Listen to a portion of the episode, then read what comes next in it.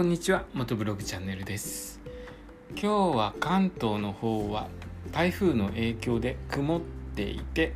えー、断続的に強い雨が降ったり止んだりしていますね。あなたの地域は台風の影響どうでしょうか、えー、台風の影響を強く受けている地域にお住まいでしたらあの気象状況、えー、注意して、えくださいね。お過ごしくださいね、え私というか僕の住んでる地域はもうこのまま今3時ですけれども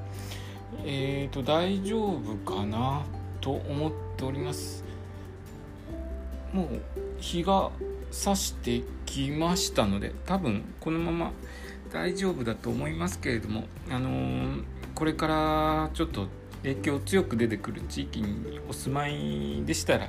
えー、ちょっと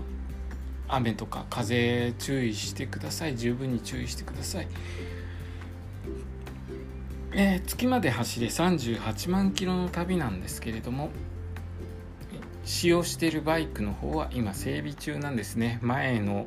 サスペンションを今分解しているところです。なので、えーと、前輪とサスペンションがついておりません。カウルも外しちゃってるのかな。だいぶあのざっくり大掛かりな感じですね。見たことのない人が見るとだいぶ大掛かりに見えるかもしれないです。バイク前輪がない状態ですね。で今週えー、と前のサスペンションの修理が終わる予定部品部品がスムーズに入ってくれば 予定通りにあの終わると思うんですけれど部品の方が欠品とかあるとちょっと遅れちゃうかなと思っております。で昨日道の駅3つ回ってきたんですけれどもえっ、ー、と昨日大型バイクで行って道の駅回って感じたことはですねやはりスクータースクーター、まあ、250cc なんですけれども 250cc のスクーターの方が小回りが利くのとあと荷物が乗せやすいので使い勝手がいいなと 改めて感じました飲み物とかあの買っても入れとく場所がないんですよね大型バイクだと。えー、まあ、バッグとかに入れればいいんですけれどもいちいちあのバッグしっかりと入れて落ちないようにしてから走るっていうのもちょっと面倒くさいんで、えー、250cc のスクーターだとその点シートパカッと開けてそのままポンと置いとけばいいのでそういういろいろと 便利な機能がやっぱりスクーターの方があるかなと思います。あの荷物乗せたりとかえー、ちょっと走ったら休むとかっていう使い方は、えー、小回りの利く 250cc のスクーターにはかないませんね。大型バイクは高速道路とかで長距離走ったりとか、あのー、広い道路を悠々と走ったりとかするにはとても便利なんですけれども山道細い山道くねくねした山道とか走る分にはちょっとしんどいですね。しんどいなと感じました、えー、早く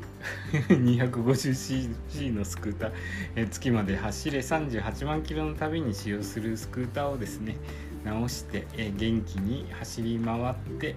え、月までの距離38万キロを無事に走り切りたいと思います。38万キロ走りますかね。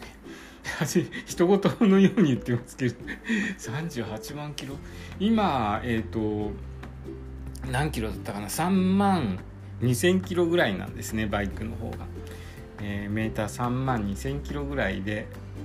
前のサスペンションからのオイル漏れが激しくて、えー、今分解して直してるところですね。3万キロちょっとでうん前のフォークからオイルがあんなにドバドバ盛るっていうのはちょっといかがなものかなとは思うんですけれども。多分前のオーナーさん乗らないで随分放置してたのかなという感じです。えー、ゴムとかはあのどんどん劣化してって硬くなってしまいますね。ひび割れしたりとかそういう面でオイルが今回ドバドバ持っちゃったのかなと、えー、考えております。今日の話今日の話なんだろうほぼほぼ雑談あえっ、ー、と山道は 250cc のスクーターが最適ですという話でした、え今日の放送もお聴きくださりありがとうございました。それではまた明日。